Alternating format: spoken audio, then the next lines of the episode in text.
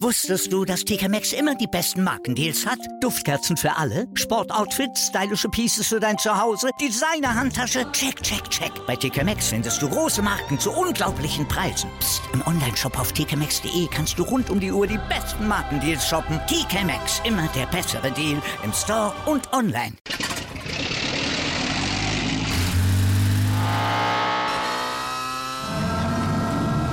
Von 0 auf 100. Aral feiert 100 Jahre mit über 100.000 Gewinnen. Zum Beispiel ein Jahr frei tanken. Jetzt ein Dankeschön, rubbellos zu jedem Einkauf. Alle Infos auf aral.de. Aral, alles super. Anwurf.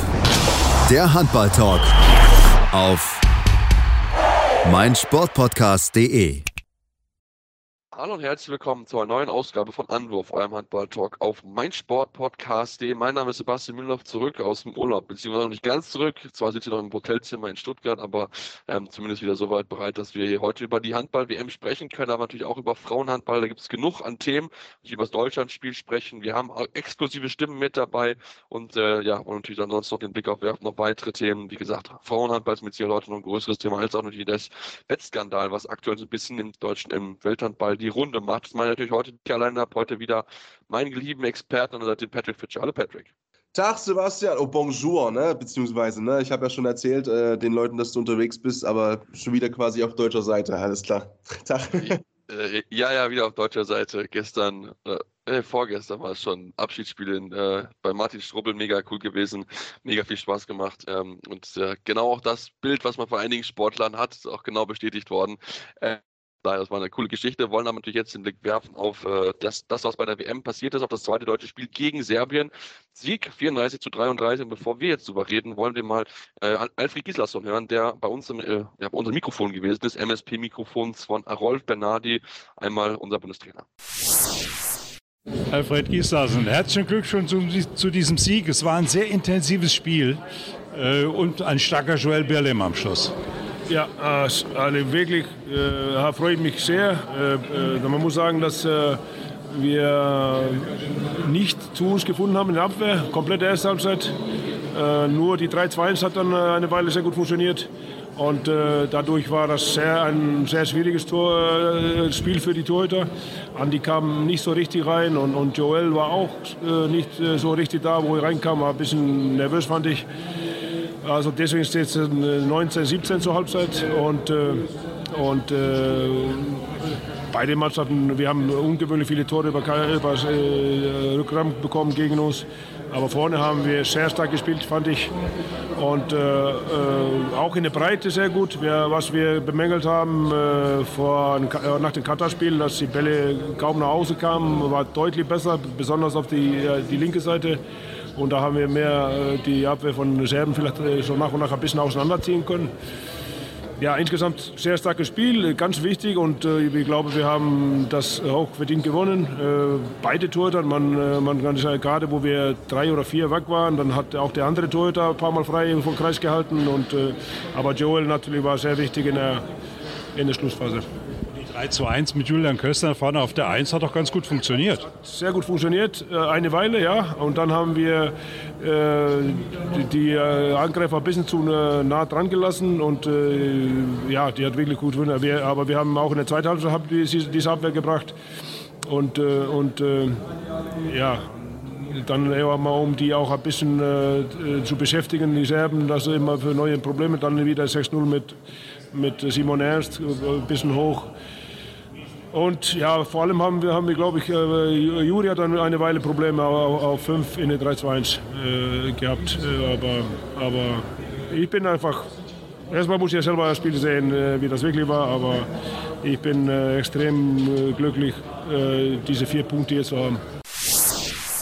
Ja, ähm, Patrick, wenn wir uns damit beschäftigen, was der Bundestrainer gesagt hat, ähm, ja, es war mit einem Seite zufrieden, mit der anderen nicht so zufrieden. Lass uns mit dem Seite anfangen, mit der er sehr zufrieden ist gewesen.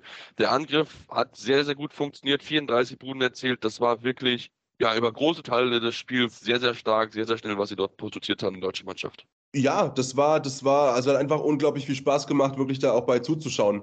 Also ich habe mir so ein bisschen ähm, vorgenommen, mich nicht so schnell wieder reinhypen zu lassen wie am Freitag. Also ich, Freitag war ich drin gegen Katar Und ich wollte mich jetzt nicht so reinziehen lassen, sage ich mal, so nicht im Sinne von gegen wehren, aber schön entspannt bleiben und nicht da jeden zweiten Angriff schon wieder abfeiern, als wäre es der, der WM-Titel. Aber da waren wieder geile Sachen mit dabei. Vor allem, wir werden sicherlich noch mal ein bisschen gesondert auch drüber sprechen, über ihn eben die linke Seite, links außen mit ähm, mit Lukas Mertens. Sieben von sieben von immer fantastisch und auch teilweise eben Zuspiele, die funktioniert haben. Wo du halt einfach merkst, die Jungs haben vielleicht nicht viel Zeit in der Nationalmannschaft, sich vorzubereiten und aufeinander einzustimmen. Aber klar, die kennen sich aus der Bundesliga teils schon ewig, spielen im gleichen Team zusammen. Bei Mertens war es zum Beispiel jetzt, da waren halt einige Zuspiele dabei, halt von Philipp Weber, wo du genau gemerkt hast, ey, das ist einfach eingespielt, das funktioniert einfach. Oder auch Juri Knorr zum Beispiel auf Yannick Kohlbacher vor an den Kreis das heißt, du hast natürlich in einigen Zeiten, wie gesagt, ähm, immer das Problem, dass du halt nicht großartig was einstudieren kannst als Bundestrainer mit den Jungs, weil die ja, Vorbereitungszeit immer extrem kurz ist wegen der Liga. Auf der anderen Seite kennen die sich ja alle trotzdem irgendwie aus der Bundesliga, aus den Jugendnationalmannschaften oder woher auch immer. Das heißt, da ist trotzdem halt einfach bei der individuellen Qualität ein, ein blindes Verständnis teilweise da und dann hast du eben solche kleinen Zuspiele teilweise. Also ich habe das absolut abgefeiert in Teilen, was die Deutschen da gespielt haben. Wie, wie fandst du es? Ich sehe es ähnlich. Also das haben sie wirklich offensiv überragend gespielt. Ganz selten habe ich so eine tolle Performance gesehen von der deutschen Mannschaft offensiv. Sie waren dynamisch, haben Lücken gesucht, Lücken gefunden das Spiel in die Breite gezogen, wirklich toll gemacht, jeden einzelnen Spieler eingesetzt. Klar, wenn man jetzt drauf schaut, ist natürlich auffällig, dass ein bisschen mehr bei links gespielt wurde. Lukas Mertens, du hast ihn erwähnt, sieben Tore erzielt. Auf der anderen Seite Patrick Krötzky nur einen einzigen Wurf gehabt, aber trotzdem, das hat eine, wirklich eine tolle Leistung gewesen. Man hat es wirklich über die ganze Spielzeit fast wirklich sehr, sehr gut gespielt. Man hat gute Lösungen gefunden gegen eine Abwehr. Das darf man auch nicht sagen, die von den Serben wirklich nicht gut ausgesehen hat. Also die war wirklich ähm, löchrig wie ein Schweizer Käse, aber das hat auch die deutsche Mannschaft sehr, sehr gut genutzt zum Vorteil. Man hat die Torhüter nicht reinkommen lassen.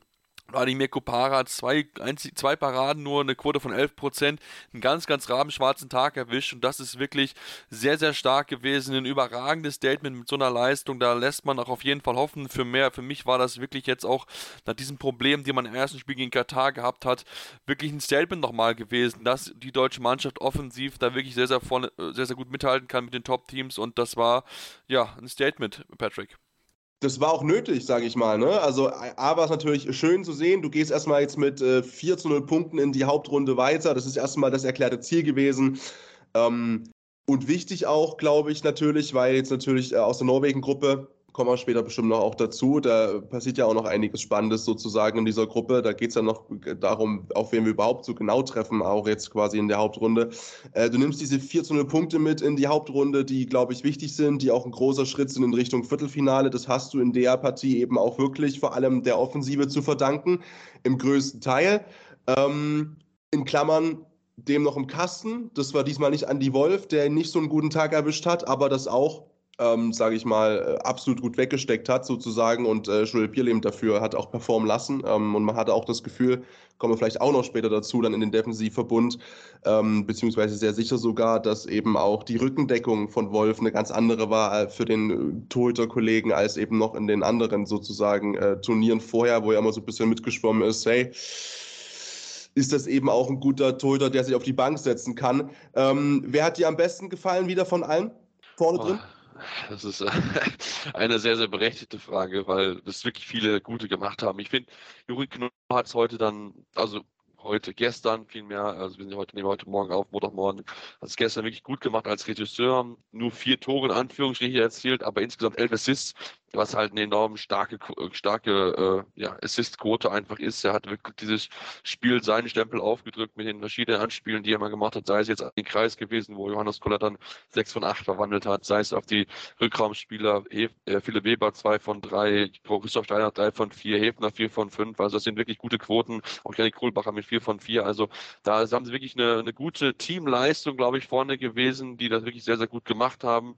Ähm, vielleicht Kai Hefner war jetzt nicht immer überzeugt, überzeugend. Patrick Götzki, wie gesagt, hat auch nicht so viele Bälle bekommen. Das war so ein bisschen schade, aber ähm, ich denke, da können sich viele, viele Jungs sehr, sehr zufrieden sein mit ihrer Leistung, die sie gestern gezeigt haben, offensiv zumindest. Ja, da, davon gehe ich aus. Äh, ich habe so ein bisschen, frage mich so ein bisschen, wie so die Grundstimmung ist bei, bei Leuten wie einem Paul Drucks, muss ich ein bisschen sagen. Äh, weil ja auch vor der Partie so ein bisschen ähm, eigentlich, dass das so durchgeschwommen ist. Und das hat ja auch Gislason gesagt, dass er eigentlich viel wechseln möchte, viel rotieren möchte einfach um ähm, ja, technische Fehler irgendwie zu vermeiden. Dafür kam gestern Wechselfehler hinzu. Ähm, über die man sich natürlich auch berechtigterweise ärgern kann, die halt einfach passieren, auch so eine, so eine Truppe. Zumal, ähm, zumal ja der Wechselfehler in Unterzahl noch passiert ist, gerade ja. wo du noch mehr aufpassen solltest eigentlich.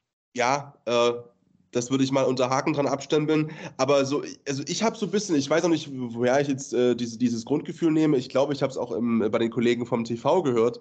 Die Grundidee war ein bisschen auch mehr Paul Drucks spielen zu lassen. Der kommt jetzt auf 6 Minuten 51 Spielzeit.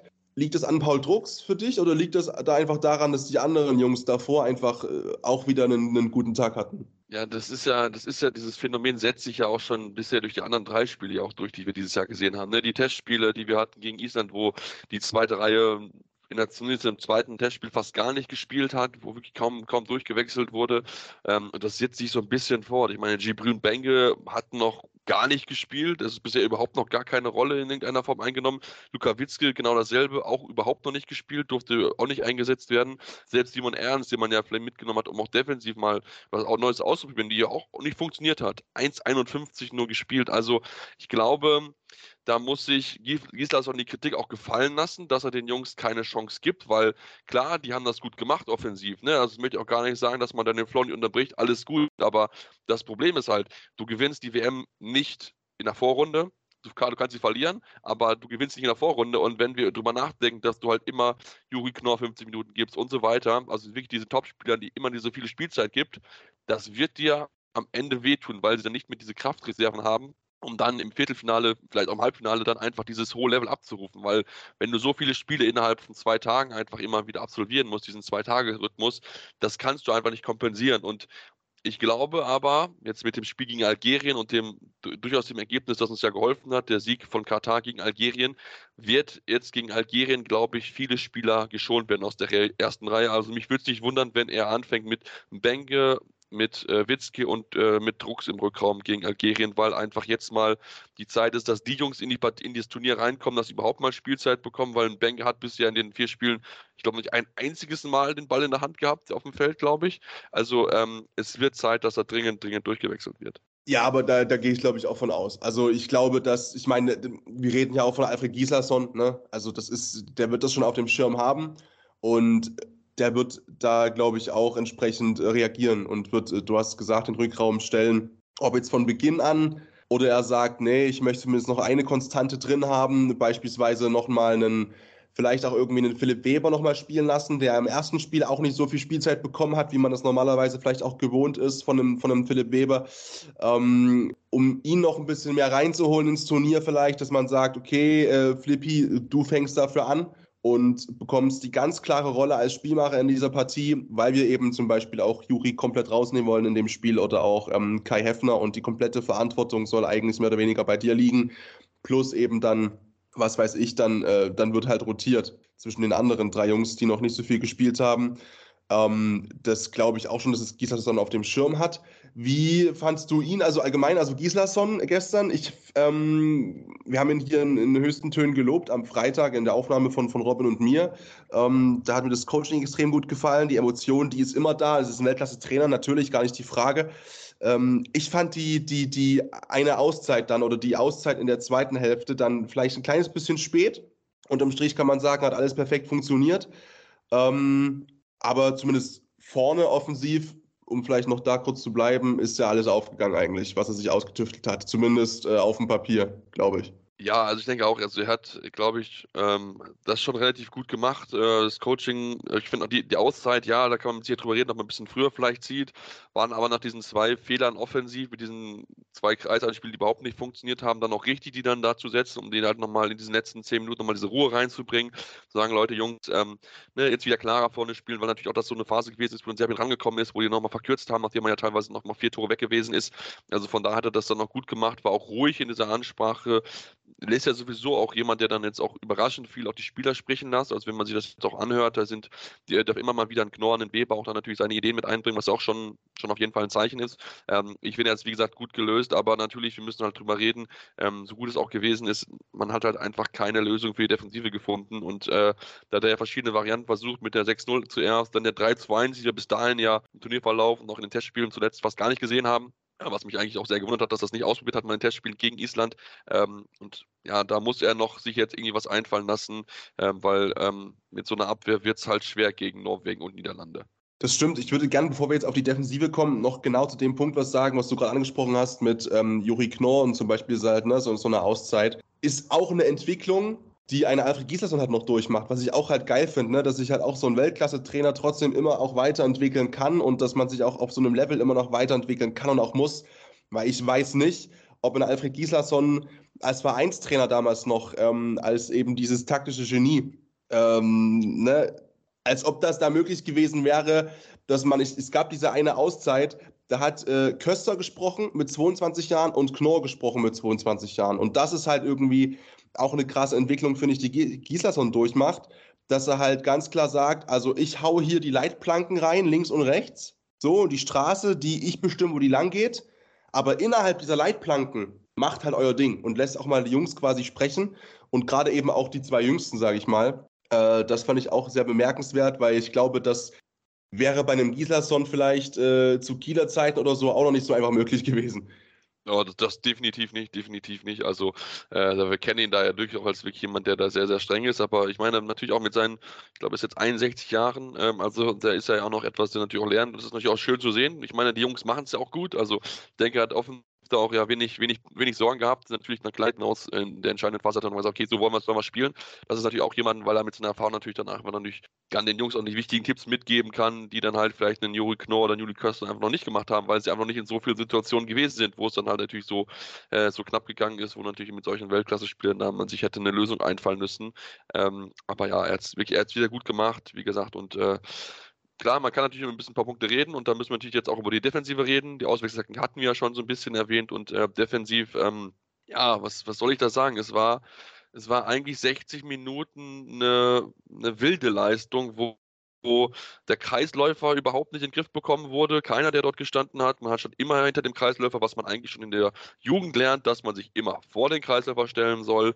Und ähm, ja, ich finde auch, dass dieses, dieses Wechselspiel, was wir immer haben, mit diesen zwei Wechseln offensiv teilweise, die wir gespielt haben, das hilft der Abwehr nicht, um sich schnell zu finden. Und ich glaube, das war ja ein großes Thema vor, der, vor dem Turnier. Wie machen wir das?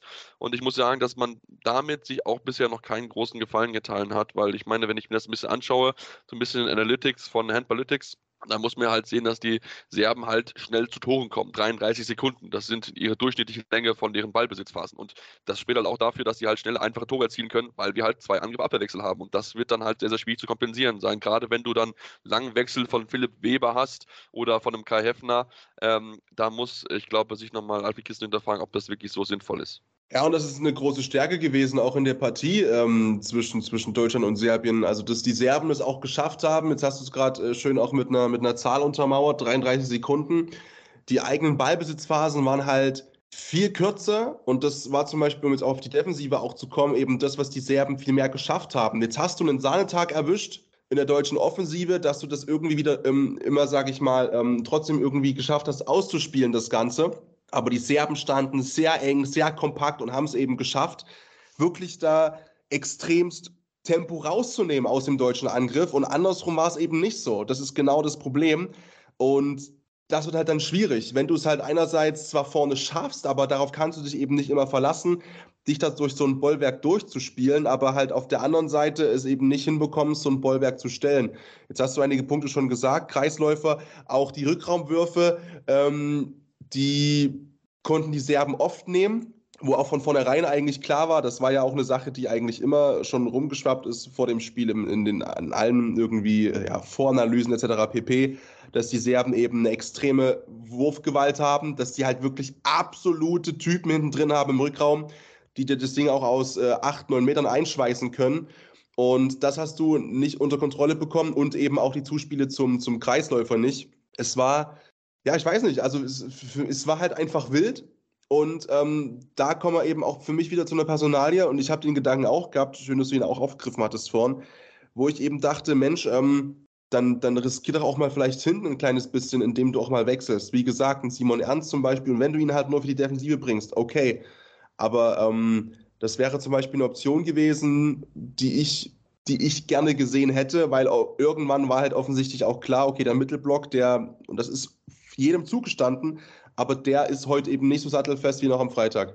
Genau, das ist es nicht. Und klar, äh, wenn, wir darüber reden, äh, wir wissen ja alle, dass Fabian Weber, äh, Philipp Weber und Kai Heffner, das sind nicht die überragenden Defensivspezialisten. Deswegen hat man ja auch nur einen Kreis, einen Rechtsaußen mitgenommen, der dann Christoph Steiner dann zusammen mit ihm in der Kooperation dann halb geht dann im Angriff auf Außen. Das funktioniert ja auch. Das ist noch eine gute Idee. Da ist auch schlüssig mit dahinter. Ob jetzt das natürlich immer so alles so gut ist, klar, aber es ist zumindest dahinter. Ähm, aber es ist halt schwierig, wenn du immer diese langen Wechsel hast. Also wenn ich jetzt mal vergleiche, jetzt das Spiel Katar gegen, ne, das Spiel gegen Katar und jetzt gegen Serbien. So, Katar hatte durchschnittlich 39,2 Sekunden den Ballbesitz. Also halt schon mal sechs Sekunden länger, wo du halt natürlich dann natürlich auch in der sechs Sekunden Zeit kannst den Ab ein bisschen besser hinstellen, dann kannst du ein bisschen mehr mitarbeiten, bringst auch mal den Gegner mal zum Nachdenken, der muss auch mal wirklich dann hart dafür arbeiten. Aber genau dieses Gefühl habe ich halt ja nicht so bei deutschen Mannschaft so einfach wahrgenommen. Und ähm, natürlich, klar, wenn du dann halt ein solches Spiel halt hast, wie ein, wie ein Weber und so weiter. Ähm, ich finde zum Beispiel den Paul Drucks, den kannst du halt, der weißt du, den kannst du auf halb hinstellen und der verteilt das auch sehr, sehr gut. Und der macht auf offensiv ist er genauso gut. Und ich meine, wenn er nur sechs, knapp sieben Minuten spielt, äh, dann ähm, ja, ist es halt auch zu wenig eigentlich für die Klasse, die ein Paul Drucks ja hat, der ja auch im Verein eine wichtige Rolle einnimmt, der auch dort vorweggeht und so. Also ich finde, ähm, wenn man dann auch überlegt, okay, wir machen dann vielleicht kurze Wechsel mit einem Weber oder, oder auch eine, vielleicht mit, der, mit dem Hefner dann äh, auf der entsprechenden Seitenwechsel, ähm, dann nimm doch einen Ernst oder dann nimm wirklich jemanden wie ähm, ja, wie einen Drucks, damit du einfach nur einen Wechsel hast und nicht zwei, weil wenn du zwei Wechsel hast, dann hast du halt immer dieses Problem, dass einer von weit rüberkommen muss und dann spielen das, ich könnte die so schnell ausspielen. Ich meine, wir haben es gesehen, gerade der serbische Mittelmann, Lazar Kukic, was der gespielt hat, überragend. Sieben Buden gemacht bei acht, also acht Versuchen, ganz, ganz wichtige Rolle eingenommen, immer auch wieder den Kreis gesucht und das hat sehr, sehr einwandsvoll funktioniert, weil die deutsche Abwehr musste ich erstmal finden und im Zeitraum des Findens, ja, war schon irgendwie jemand frei oder war irgendwo eine Lücke da und dann war schon das Tor erzielt. Ja, und das ist eine Sache, glaube ich, die, da bin ich mir halt sicher, die, die wird natürlich jetzt auch großartig besprochen werden. Das haben wir auch gehört, dass Gislason überhaupt nicht zufrieden war, eigentlich mit der defensiven Leistung. Das, das ähm, wird jetzt, ich glaube, auf alles Holz, was ich gerade finde, äh, natürlich gegen Algerien im normalsten aller Normalfälle äh, kein, kein Problem darstellen und dass du eben vielleicht auch jetzt eben das Spiel mal nutzt, auch wenn Algerien sicher nicht der Gradmesser ist in der eigenen Offensive, um jetzt da irgendwo großartig ähm, extreme Schlüsse ziehen zu können. Ah, so spielen wir gegen Norwegen auch ähm, in der Defensive. Aber ich bin mir schon ziemlich sicher, dass Gislason auch weiß, dass er die Chance vielleicht mal nutzen muss jetzt, um ein bisschen was zu probieren und einfach zu schauen, okay, wie gesagt, ne, welchen Wechsel bringe ich jetzt? Äh, bringe ich beide, bringe ich einen? Sozusagen äh, Wechsel immer mit ähm, in die Defensive rein. Mhm, weil wir kommen ja gleich auch noch zu den anderen WM-Spielen. Jetzt natürlich in der Hauptrunde auch dann Gegner kommen, die noch mal einen Zacken schärfer sind, mindestens mal ein Gegner, der noch mal eine, eine ganze Ecke schärfer ist, äh, auch mit einer ganz anderen Individualqualität, mit Sanna Sargosen, mit den Norwegern, die brauchen nicht mal Lücken, sage ich mal, ne? in ihren eigenen Angriffsaktionen, um durchzukommen. Und wenn du denen dann noch Lücken lieferst, dann kann das schon wehtun gegen, gegen Norwegen dann in der Hauptrunde. Ja, definitiv. Äh, ähm, ich würde das einmal das, unseren Deutschlandteil mit einem Zitat jetzt von Philipp Weber schließen wollen. Den hören wir jetzt gleich nochmal im Interview mit Rolf Ben oder im Interview mit ganz noch, vielen Journalisten, wo Rolf Benadi mit dabei noch, gewesen ist. Vielleicht noch ein Wort, weil ich glaube, das, das, das hat er sich auch verdient. Ähm, ich habe es vorhin ein bisschen angeteasert. Andreas Wolf keinen guten Tag gehabt. Allgemein die deutschen Torhüter jetzt nicht Stimmt, äh, ja. Weltklasse und Niveau unterwegs gewesen an dem Tag. Ähm, 32 Prozent am Ende dann für den anderen, für Joel Bierlehm.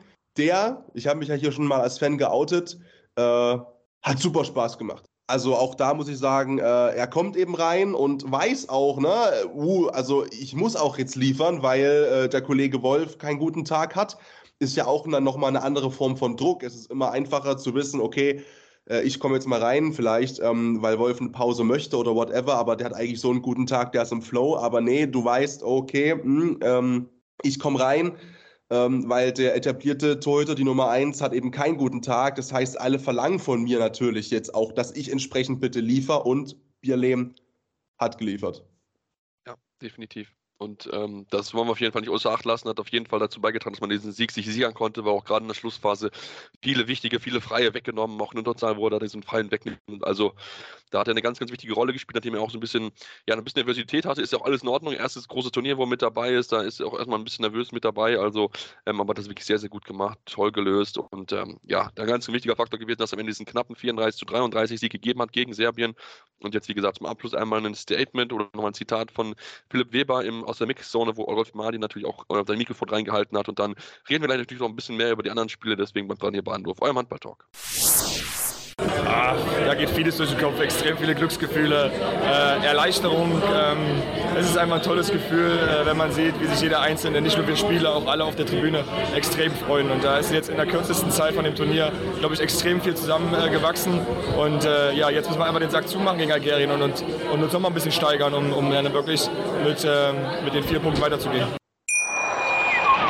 Wusstest du, dass TK Maxx immer die besten Markendeals hat? Duftkerzen für alle, Sportoutfits, stylische Pieces für dein Zuhause, Designer-Handtasche, check, check, check. Bei TK Maxx findest du große Marken zu unglaublichen Preisen. Psst. im Onlineshop auf tkmaxx.de kannst du rund um die Uhr die besten Markendeals shoppen. TK Maxx, immer der bessere Deal im Store und online. Wieder live von ihrem Toyota-Partner mit diesem Leasing-Auftakt. Der neue Toyota Jahreshybrid. Ab 179 Euro im Monat. Ohne Anzahlung. Seine Sicherheitsassistenten laufen mit. Und ja, ab ins Netz mit voller Konnektivität. Auch am Start die Toyota Team Deutschland Sondermodelle. Ohne Anzahlung geht's in die nächste Runde. Jetzt los sprinten zu Ihrem Toyota-Partner. Ja, und jetzt sind wir zurück und wollen natürlich noch ein bisschen weiter auf weitere Ergebnisse drauf schauen, uns mit beschäftigen und natürlich den Blick werfen auf die deutsche Parallelgruppe, die wir dann in der Hauptrunde treffen werden. Gruppe F mit Norwegen, Niederlande, Argentinien und Nordmazedonien. Und äh, ja, was soll man sagen? Bisher ist es ja die Gruppe von Norwegen und äh, Niederlande. Norwegen gewinnt, klar, noch das zweite Spiel mit 32 zu 21 gegen Argentinien, während die Niederlande mit 34 zu 24 gegen Nordmazedonien gewinnen. Also ähm, Patrick, die beiden, die Maschine wirklich durch und das wird mit Sicherheit dann jetzt am Dienstag ein spannendes Duell zwischen den beiden, wer am Ende den Gruppensieg sich holt. Ja, das war, das, das, da freue ich mich fast schon extrem drauf, muss ich sagen. Das ist fast schon äh, mein, mein Dienstags-Highlight, äh, bin ich ganz ehrlich, weil der, in allgemein der Gruppe geht es halt noch um so viel. Es geht um den Gruppensieg. Ne? Es geht dann wirklich um die vielleicht entscheidenden Punkte auch, äh, die du halt mitnehmen kannst in die Hauptrunde. Dazu ja auch für die Deutschen nicht ganz irrelevant, ob du eben jetzt dich auf Argentinien oder Nordmazedonien vorbereiten darfst dann in der, in der Hauptrunde dann die spielen ja auch noch gegeneinander und spielen quasi diesen letzten dritten Platz aus, sind ja auch vom Torverhältnis sehr ähnlich. Also da kann alles noch in irgendeine Richtung kippen. Und natürlich auch punktgleich, klar. Ähm, ich möchte da vor allem fast schon die Niederländer ein bisschen hervorheben, die wirklich ein brettstarkes Turnier spielen bisher, äh, in, in beiden Spielen. Jetzt kannst du natürlich sagen, okay, Nordmazedonien und Argentinien auf der anderen Seite, aber das habe ich auch schon mit Robin besprochen wir sind inzwischen eben auch weit davon entfernt oder viel weiter entfernt da, davon als noch vor einigen Jahren, dass du halt bei einer WM, sag ich mal, auch Klassenfahrttruppen dabei hast. So, das sind alles inzwischen super ausgebildete Jungs, äh, die da auf der Platte stehen, die da auch ähm, in vielerlei Fällen in jedem Land irgendjemanden haben, in den meisten Fällen, der irgendwo im europäischen Tophandball sein Geld verdient. Die können alle Handball spielen und deswegen, also die Niederländer, muss ich sagen, die gefallen mir extrem gut. Die, die machen richtig Bock. Norwegen, klar, äh, das läuft. Wobei es auch nicht so, noch nicht alles so ist, sage ich mal, wie man sich das vorstellt. Zum Beispiel auch äh, torhüterlich habe ich ja ein Auge drauf, äh, wegen Severas auch, ähm, na, als, als Leipziger. Ähm, da ist auch noch Bedarf nach oben. Aber, und das finde ich das Schöne, äh, bei allen Teams. Also ich habe noch keine Mannschaft gesehen, wo ich bisher gedacht habe, Heureka, an denen geht gar kein Weg vorbei. Aber in der Gruppe ist es für mich die Niederlande, muss ich sagen, die irgendwie am, am meisten Spaß macht. Wie siehst du es? Ja, die Niederlande machen auf jeden Fall viel, viel Spaß und äh, halt natürlich auch so ein bisschen die Versprechung, die man in sie gesetzt hatte. Ne? Also man hat ja auch schon gesagt, okay, die Niederländer eine Mannschaft, die den nächsten Schritt macht. Lüx Steins auf Mitte, Kai Smits auf halb rechts. Also die Jungs, die, die machen da ordentlich, ordentlich Taram, das muss man ganz, ganz klar sagen. Auch Danny Bayens, also sieben Tore, sieben Assists jetzt gegen die, die gegen Nordmazedonien, ganz, ganz wichtige Rolle, die er auch dort einnimmt. Also das macht bisher sehr, sehr viel Spaß und auch Bad Ravensbergen, ne, gutes Spiel gehabt, 12, 12 Paraden, 36% Quote gegen Nordmazedonien und das brauchst du auch als Niederlande. Natürlich, du hast einen starken Rückraum auf jeden Fall, damit kannst du auch in eine gewisse Rolle auch weit kommen, aber äh, du brauchst halt auch eine Jungs darum rum, die halt gute Leistung zeigen müssen, die halt top mit dabei sein müssen. Das kriegen sie bisher sehr, sehr gut hin, haben es wieder gut geschafft und ähm, ja, haben sie jetzt auch dieses Spiel dann auch verdient gegen die Norweger und ich denke, für mich auch aktuell ist das wirklich so ein, so ein 50-50-Spiel, das in beide Richtungen gehen kann. Vielleicht klar natürlich die Norweger ein bisschen favorisiert aufgrund des Kaders, vielleicht aufgrund der Erfahrung, klar, weil sie einfach schon ne, viel länger auf so einem Niveau spielen. Da sind viele Jungs, die in den Top-Mannschaften mit der Spiel spielen in Europa. Aber trotzdem, also die müsste ich gar nicht verstecken und äh, das wird mit Sicherheit ein ganz, ganz heißer Tanz in der Gruppe werden. Ich bin aber andererseits natürlich auch sehr gespannt, wer dann diesen dritten Platz sich holt, denn sowohl Argentinien als auch Nordmazedonien sind für mich bisher ja, konnten, wir überhaupt nicht mit klar. Also da denke ich, wird es die deutsche Mannschaft, egal gegen wen es gehen wird, das wird der einfache Gegner in der Gruppe werden, weil beide bisher wirklich, ja, klar distanziert werden von ihren jeweiligen Gegnern und äh, da hat man zumindest eine einfache Aufgabe. Da natürlich dann Norwegen, Niederlande, das werden dann wirkliche dicke Bretter, die man dort, dort dann durchbohren muss. Ich glaube, das wird da ganz, ganz offensichtlich. Lass uns dann noch ein bisschen weiterschauen und uns auch so ein bisschen mit so ein paar Cinderella-Stories beschäftigen. Wir hatten es ja schon, die USA mit ihrem ersten Sieg bei den Europameister oder bei der Weltmeisterschaft. Jetzt zwar klar verloren gegen, äh, gegen Kroatien mit, zwei, äh, mit 40 zu 22 nicht ganz anknüpfen können, aber natürlich trotzdem, die Geschichte geht so ein bisschen weiter. Man hat da ja wieder eine ganz ordentliche Leistung gezeigt, aber man hat einfach gesehen, Kroatien ist einfach dann doch viel zu gut.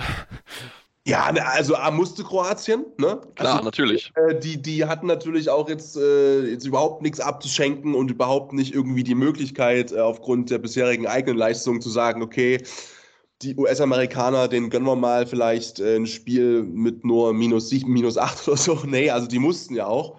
Ähm, die, das, das, das war das eine. Auf der anderen Seite, das müssen wir uns mal auf der Zunge zergehen lassen. Das finde ich aber total, du hast es gesagt, Cinderella Story. Ich finde es total schön der Player of the Match in dieser Partie wurde ein US-Amerikaner mit Gary Hines und der ist den Deutschen vor allem bekannt oder einigen vielleicht, weil er bei Ninja Warrior mal dabei war in dieser TV-Show. Dass der Handball spielt, das macht er nur so nebenbei, weil der halt einfach, der spielt ähm, bei der SG Langfeld in der vierten Liga in Deutschland. So, und wenn wir uns das mal vor Augen führen, okay, der spielt ein Viertligist, wird Player of the Match in einer WM, dann kann man ungefähr sich auch vorstellen, wo eben der, der Handball auch aktuell ist ähm, in den USA. Ich war sowieso überrascht, als ich die gesehen hatte, weil ich letztens erst mit einem Kollegen, der, äh, der hat äh, eine, eine College-Sport-Agency ähm, gesprochen habe ähm, ob es überhaupt Handball gibt in den Vereinigten Staaten. Also man weiß von dessen Existenz, aber dass es da auch wirklich Handballer gibt, das ist noch absolut in den Kinderschuhen. Ähm, deswegen finde ich es umso cooler, irgendwie zu sagen, ey, komm, der wird für uns mal Player of the Match und wir geben dem mal ein bisschen auch ne, Credit sozusagen als Viertligaspieler. Deswegen das Spiel, ja, für Kroatien ein absoluter Pflichterfolg, auch in der Höhe sicherlich völlig in Ordnung. Aber irgendwie das ist einfach eine schöne Geschichte, so wie du es halt beschreibst. Und es ist eine Cinderella-Story und ähm, das gehört für mich auch zu einer WM dazu. Und auch solche Mannschaften, wo du vielleicht weißt, ja, okay, President's Cup, klar, wahrscheinlich, dachte man zumindest davor. Ähm, aber dann ist es doch irgendwie was, was so ein, so ein Turnier, sage ich erstmal so richtig, die, die, diese, diese schöne runde Form gibt, finde ich. Genau, ich meine, zumal sie auch schon öfter bei, bei gewesen sind, bei Weltmeisterschaften, aber bisher noch nie, noch nie gewonnen hatten. Das dürfen wir auch nicht vergessen, ich glaube, es waren äh, sechs Ausgaben vorher, wo sie sich, äh, wo sie jeweils mit dabei gewesen sind und äh, ja, wo sie halt dann halt keinen einzigen Sieg sich geholt haben, beziehungsweise waren auch dann für, für Ägypten jetzt vor zwei Jahren qualifiziert, konnten aber aufgrund von Corona dann nicht teilnehmen. Und deswegen war es natürlich für sie sehr schön, dass sie hier da den ersten Sieg jetzt geholt haben. Und klar, natürlich jetzt gegen Kroatien keine Chance gehabt, aber natürlich trotzdem Gary Heinz eine schöne Geschichte. War ja auch schon bei Take Me Out, glaube ich, sogar mit dabei. Aber den hat schon überall durchgeschoben, ja. War sogar schon bei der amerikanischen Ausgabe von Ninja Warrior mit dabei. Also wirklich ähm, ja, tolle, tolle Geschichte da drumherum und äh, ja, der US-amerikanische Handball sowieso natürlich noch, also ich noch. Das wird also jetzt nicht weniger werden wahrscheinlich. Das Telefon wird brennen bei ihm jetzt sicher. Ja, ja wahrscheinlich. Ich meine, ich, ich kenne es ja auch noch, ich habe ja auch mal ein bisschen in, äh, während meines Auslandssemesters oder vorher schon ein bisschen Kanada spielen dürfen während meiner Zeit dort und äh, das ist wirklich, ja, da gibt es ein paar Turnierchen und das ist es dann auch so ein bisschen so, kann man es glaube ich ganz gut zusammenfassen und da werden halt gerade dann Spieler oder Jungs, die aus Europa, Europa kommen und ein bisschen Handball dort gespielt haben, sind dort qua ja, werden da relativ schnell zu Stars, sage ich mal so, auch wenn sie halt ne, vielleicht jetzt, jetzt in Europas nicht sind, aber natürlich einfach, weil sie einfach ein bisschen mehr Erfahrung haben als die Jungs dort vor Ort, die einfach natürlich nicht diese Ausbildung haben, weil natürlich in US-Sport einfach, ja, da gibt es viele, viele andere Sportler, die deutlicher vorkommen. Deswegen trotzdem natürlich eine coole Geschichte, dass sie dort jetzt äh, ja, mithalten können, auch wenn jetzt natürlich klar diese deutsche Niederlage es gegeben hat. Dann lass uns mal auf ein weiteres Cinderella-Story zu sprechen kommen. Schwieriges Wort. Ähm, Ist mir am äh, Morgen, Sebastian, alles gut. ja, ja, alles gut. Äh, Belgien Belgien hat ihren ersten Sieg eingeholt bei ihrer ersten WM-Teilnahme, Gewinn mit 31 zu 29 gegen Tunesien und damit ist Tunesien quasi so gut wie raus aus diesem Turnier, müssten jetzt gegen Dänemark gewinnen, was ich äh, aktuell aufgrund der Form von Dänemark überhaupt nicht kommen sehe und das muss man sagen, Tunesien ist diese große Enttäuschung bisher, denn dass du mit 31 zu 29 gegen Belgien verlierst, nach dem 27 zu 27 gegen Bahrain, also das ist überhaupt nicht das, was sich Tunesien erhofft hat. Nee, über, äh, gar nicht. Also, äh, weil die Entwicklung ja eigentlich auch in die andere Richtung ging. Du hast natürlich in Afrika dieses eine dominante Team mit den Ägyptern, natürlich, was immer so vielleicht der Gradmesser ist, das ist schon klar. Aber danach, äh, da ist eben nicht mehr viel Abstand, sag ich mal, äh, ne, bis zu den nächsten. Und da steht eben Tunesien so. Deswegen, boah, also. Pff, das Ding ist halt, dass du ja eigentlich, also du hattest eigentlich die perfekte Voraussetzung, auch rein von der Gruppenkonstellation. Du hast angefangen gegen Bahrain, die du bei allem Respekt und ohne das despektierlich natürlich zu meinen, einfach komplett wegbügeln musst, theoretisch. Solltest. Mit ja. dem eigenen Anspruch. Und dann hast du den nächststärkeren Gegner vielleicht, eventuell. Ähm, wobei vielleicht vorher auch so, ne, weißt du ja nicht, vielleicht, okay, mal schauen überhaupt, wie gut ist Belgien, wie gut ist Bahrain. Du kommst eigentlich mit den zwei Gegnern rein in dieses Turnier, wo du weißt, du kannst dir eine hervorragende und, und entspannte Position erarbeiten, weil du diesen Kracher erst zum Schluss bekommst. So. Und jetzt so sich hinspielen zu müssen, dass du gegen Dänemark jetzt punkten musst und ist komplett abstrus, weil du natürlich auch aus Dänemark null Grund hast, irgendwie, sag ich mal, nachzulassen. Ähm, weil du ja die Punkte auch mitnehmen möchtest gegen Tunesien. Weil Stand jetzt gehst du eben davon aus, vielleicht aus dänischer Sicht, Belgien wird das gegen Bahrain wuppen. Das bedeutet, ähm, Bahrain bleibt auf Platz 4. Das heißt, dein Spiel als aus Dänemarks Sicht äh, gegen Tunesien ist wichtig, weil du diese Punkte, die du dann holen kannst, mit in die Hauptrunde reinnimmst. Und sich aus Tunesi tunesischer Sicht so rein zu manövrieren in die Situation, aber verdient. Aber die Leistung war einfach in beiden Spielen dünn ja, einfach nicht gut genug, um solche Spiele zu gewinnen. Das ist es. Also ich glaube, Spiele muss ja, ne, da geht es dann natürlich auch um Benedität, muss konzentriert sein und so weiter, da zählt jeder Fehler und da haben sie halt einfach diese zwei, drei Fehler einfach zu viel gemacht und dann äh, stehst du dann halt jetzt da und klar, natürlich, du hast auch mit Sicherheit dann negativ davor profitiert, dass Moda Mullen mit der Verletzung reingegangen ist, nur 14, 14 Minuten 45 spielen konnte, natürlich nicht in diesem Niveau, was normalerweise gewohnt ist, trotzdem drei Tore, drei Assists in dieser Spielzeit gemacht, also ganz, ganz wichtige Rolle, die er dort einnimmt, aber ähm, ja, es, ist einfach zu wenig, um dann eine Mannschaft wie Belgien zu schlagen, die, wie gesagt, es gut gemacht haben. Die Jungs haben sich reingefaltet. Äh, Aber Kerimi, besser Spieler mit sechs Toren bei neun Versuchen. Auch äh, Rafael Kottas mit fünf von fünf, ganz, ganz wichtige Rolle eingenommen von außen. Also, ähm, ja, das hat, hat gut funktioniert, aber man muss halt auch sagen, es kann halt nicht sein, dass Tunesien sich dieses sich dahin spielen lässt. Also jetzt, sowohl auch beim letzten Weltmeisterschaft waren sie schon, wo sie auch nicht mit, wirklich mithalten konnten, jetzt wieder. Also der tunesische Handball muss sich dringend was einfallen lassen. Das kann nicht sein, dass ein Spieler, der äh, ja das, den ganzen Arsch rettet mit Motamul und der Rest halt so ein bisschen zuguckt. Ähm, denn ich meine, eigentlich die Wurfquote ist in Ordnung, 64 Prozent, ne, Leistung mit Yassine Belkaid 30 Prozent ist auch in Ordnung, aber 13 Turnover, da musst du halt schon wirklich einfach cleverer agieren, besser sein und dann kannst du so ein Spiel halt auch gewinnen. Jetzt hast du es halt verloren und musst halt hoffen, dass du halt gegen Dänemark gewinnst und die Dänen werden sich denken, nee, nee, liebe Leute, das wird heute nicht passieren. Ähm, also von daher, ja, das kann es dann gewesen sein für Tunesien wir wollen natürlich den Blick auch ein bisschen weiter dann auf, auf andere Spiele noch werfen. Ähm, nach wen wir auf jeden Fall erwähnen haben wollen, dass Dänemark klar gewonnen hat gegen Bahrain mit 36 zu 21 und ich meine, da sehen wir ja schon, wie groß der Unterschied zwischen Dänemark und der Rest der Gruppe ist. Also das wird mit Sicherheit dann noch keine einfache Aufgabe natürlich so für Tunesien, wenn sie ihre Topleistung zeigen wollen. Also schon sehr, sehr gespannt und wollen dann natürlich auch den Blick werfen auf die äh, ja, andere Partie noch vom Woche, also vom Sonntag und zwar Ägypten gegen Marokko. Ja, 29 zu 19. Ähm, Patrick, die, äh, sie werden ihren äh, Ansprüchen gerecht, hier dieser Underdog zu sein, die Ägypter. Ja, diese, diese kleine Mitfavorit. Ähm, wir haben ja bei uns auf unserer Instagram-Seite, die ihr auch gerne mal abchecken könnt, ja, ja sogar auch äh, ein bisschen ja, provokant, äh, stichelnd ähm, das so formuliert. Ne? Es ist vielleicht schon zu einem Mitfavorit aufgestiegen. Also die Entwicklung der letzten Jahre geht eigentlich äh, mit Ups und Downs äh, kontinuierlich nach oben. Und ähm, die spielen stark. Die spielen wirklich, wirklich, wirklich stark, die Ägypter. Natürlich kannst du jetzt sagen, Marokko ist vielleicht eben auch nicht der Gradmesser, um den es halt wirklich geht. Ähm, und die Gruppe ist auch relativ vielleicht dankbar, wenn man ehrlich ist. Ähm, insgesamt mit, mit Kroatien, den USA und Marokko sicherlich. Ähm, dann bin ich schon mal gespannt auch auf die Hauptrunde dann, äh, wie das dann alles sich auch ein bisschen dann mit, mit härteren Gegnern zeigt. Aber die Ägypter, die die wurden ja vorher so einsortiert, ne, so in diese, diese Geheimfavoriten-Rolle ähm, äh, da reingedoktert. ich sehe sie, sage ich mal, auch eher tendenziell ein bisschen weiter oben. Also ein bisschen weiter oben in der Kategorie geheim. Also mit der Schwelle zu nicht mehr so geheim.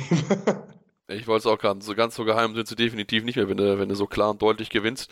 Übrigens, äh, was ich äh, gerade sehr, sehr spannend festgestellt habe, dass es eigentlich ähm, auf 29 zu 19 das Ergebnis ist, aber die offizielle Statistik weist 30 zu 19 aus. Also ähm, die Statistiken, sie sind weiterhin ein kleines Problem. Also wenn ich in dem, in dem Match Report reingehe, es ist 30, 30 zu 19. Also da ist kurz die Frage, wie es denn jetzt genau ausgegangen ist, aber ich glaube 29 zu 19 ist, glaube ich, das Ergebnis, was ich am ehesten überall finde. Ähm, aber sehr, sehr kurios auf jeden Fall wieder, dass man sich dort nicht einigen kann. Und lasst uns zu einem anderen Underdog kommen, den wir vor dem, der vor dem Turnier so ausgemacht wurde. Island. Ich hatte schon ein bisschen nach den beiden Spielen gegen Deutschland das Gefühl, okay, das wird für die Isländer schwierig. Und ja, was soll man sagen? Sie verlieren gegen Ungarn 30 zu 28, nachdem sie zur Halbzeit mit 17 zu 12 geführt haben ähm, und dann in der zweiten Halbzeit komplett einbrechen, beziehungsweise Roland Mickler ihnen ja, den Sieg verdirbt mit einer starken Quote von 30 Prozent.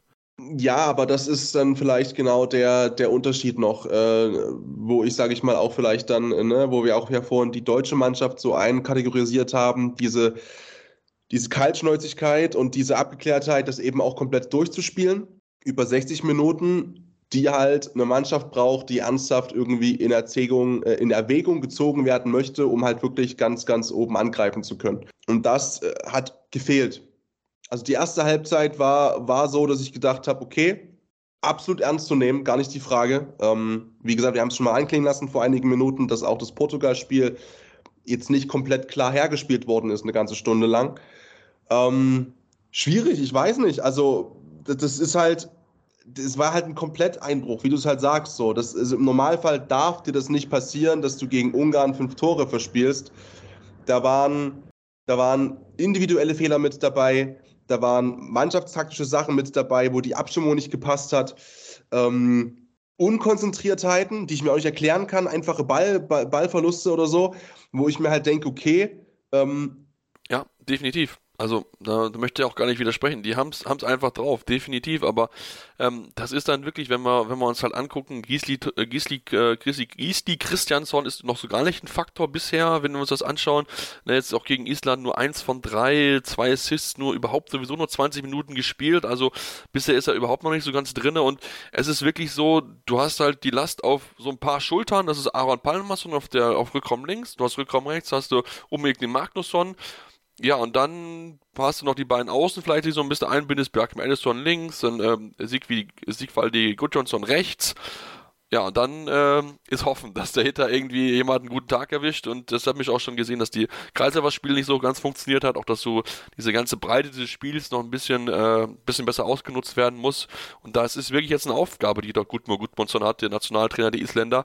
Ähm, weil, wie gesagt, man hat große Erwartungen in Island, man möchte gerne mal eine Medaille holen und jetzt hast du natürlich äh, vor dem letzten Gruppenspiel, was sie jetzt gegen Südkorea haben, ist schon sicher, wenn du in die Hauptrunde gehst, ähm, ja, dann brauchst du, dann gehst du mit 2 zu 2 Punkten da rein, ähm, hast zwar das leicht bessere Torverhältnis, weil du dann mit vier Toren zwar gegen Portugal gewonnen hast, aber natürlich musst du dann auch erstmal dann dich da rausspielen. Du hast Schweden als starken Gegner auf der anderen Seite, das wird auch keine einfache Aufgabe, also ähm, da müssen sie jetzt gucken, dass sie da irgendwie noch aus, ins Viertelfinale reinkommen, weil das könnte jetzt schon sehr, sehr schwierig werden, ähm, aber klar, Südkorea sollten sie schlagen, trotzdem man hinkt so ein bisschen hinterher in Island. Ich glaube, das kann man ganz, ganz gut zusammenfassen, ähm, dass man dort nicht so ganz diese ja, Erwartungen aktuell, die man sich selbst ein bisschen hat, so erfüllen kann. Ansonsten, ähm, ja, viele große Überraschungen gab es, ansonsten darüber hinaus nicht so viele wir uns das anschauen, ähm, was mich sehr, sehr, sehr überrascht eigentlich, dass die, dass Iran so gut mithalten kann, ne, nachdem sie ja gewonnen haben gegen Chile, nur mit drei Toren gegen Montenegro verloren, also auch einer der positiven Überraschungen bisher. Und äh, ja, das werden mit Sicherheit jetzt noch ein spannender Rückrunde und der letzte Spieltag in der Vorrunde, bevor es dann in die Hauptrunde reingeht. Und ähm, wir wollen jetzt eine kurze Pause machen und dann noch ein bisschen weitere Themen besprechen. Da gibt noch genug weiteres Wettskandale im Handball und natürlich den Blick auch auf den Frauenhandball, denn dort gab es natürlich am Wochenende auch zahlreiche Partien. Deswegen bleibt dran, ihr Bahnwurf, eurem Handball Talk auf meinsportpodcast.de. Wieder live von Ihrem Toyota-Partner mit diesem Leasing-Auftakt. Der neue Toyota Jahreshybrid. Ab 179 Euro im Monat. Ohne Anzahlung. Seine Sicherheitsassistenten laufen mit. Und ja, ab ins Netz mit voller Konnektivität. Auch am Start die Toyota Team Deutschland Sondermodelle. Ohne Anzahlung geht's in die nächste Runde. Jetzt los zu Ihrem Toyota-Partner. Ja, und jetzt sind wir zurück und wollen natürlich noch ein bisschen weiter reden in einer wirklich sehr langen Sendung, die es heute werden wird. Das kann ich jetzt schon mal verraten. Ähm, und zwar müssen wir über das reden, was äh, der dänische TV-Sender TV2 äh, ja, herausgefunden hat. Und zwar haben sie einen geheimen Bericht vom Analyseunternehmen Sportradar, der sich mit dem Thema Wetz, Wetzgan oder Wetten am Sport so ein bisschen beschäftigt. Und äh, da geht es darum, dass äh, es wohl ja mehrere Hinweise gibt, dass äh, acht Gespanne die Spiele bewusst verschoben haben, dass es dort wohl Hinweise gibt, dass dort auf die Partien, wo die aktiv gewesen sind, äh, entsprechend besondere Einsätze gewesen hat, besonders hohe Einsätze. Und äh, ja, das ist schon ein bisschen was zurück. So 2016, 2017 gab es sie teilweise schon diese Berichte und bisher ist nichts groß passiert. Konkret soll es dabei um ja, zwei Gespanne gehen, die schon bekannt geworden ist. Zu den sechs Unbekannten bisher ist einmal das äh, Gespann Matej Gupica und Boris Milo Milosevic aus Kroatien und den Nordmazedoniern Georgi Naschewski und Slave Nikolov, ähm, die natürlich pikanterweise, beziehungsweise die Kroaten haben pikanterweise das Deutschlandspiel gepfiffen gegen Katar.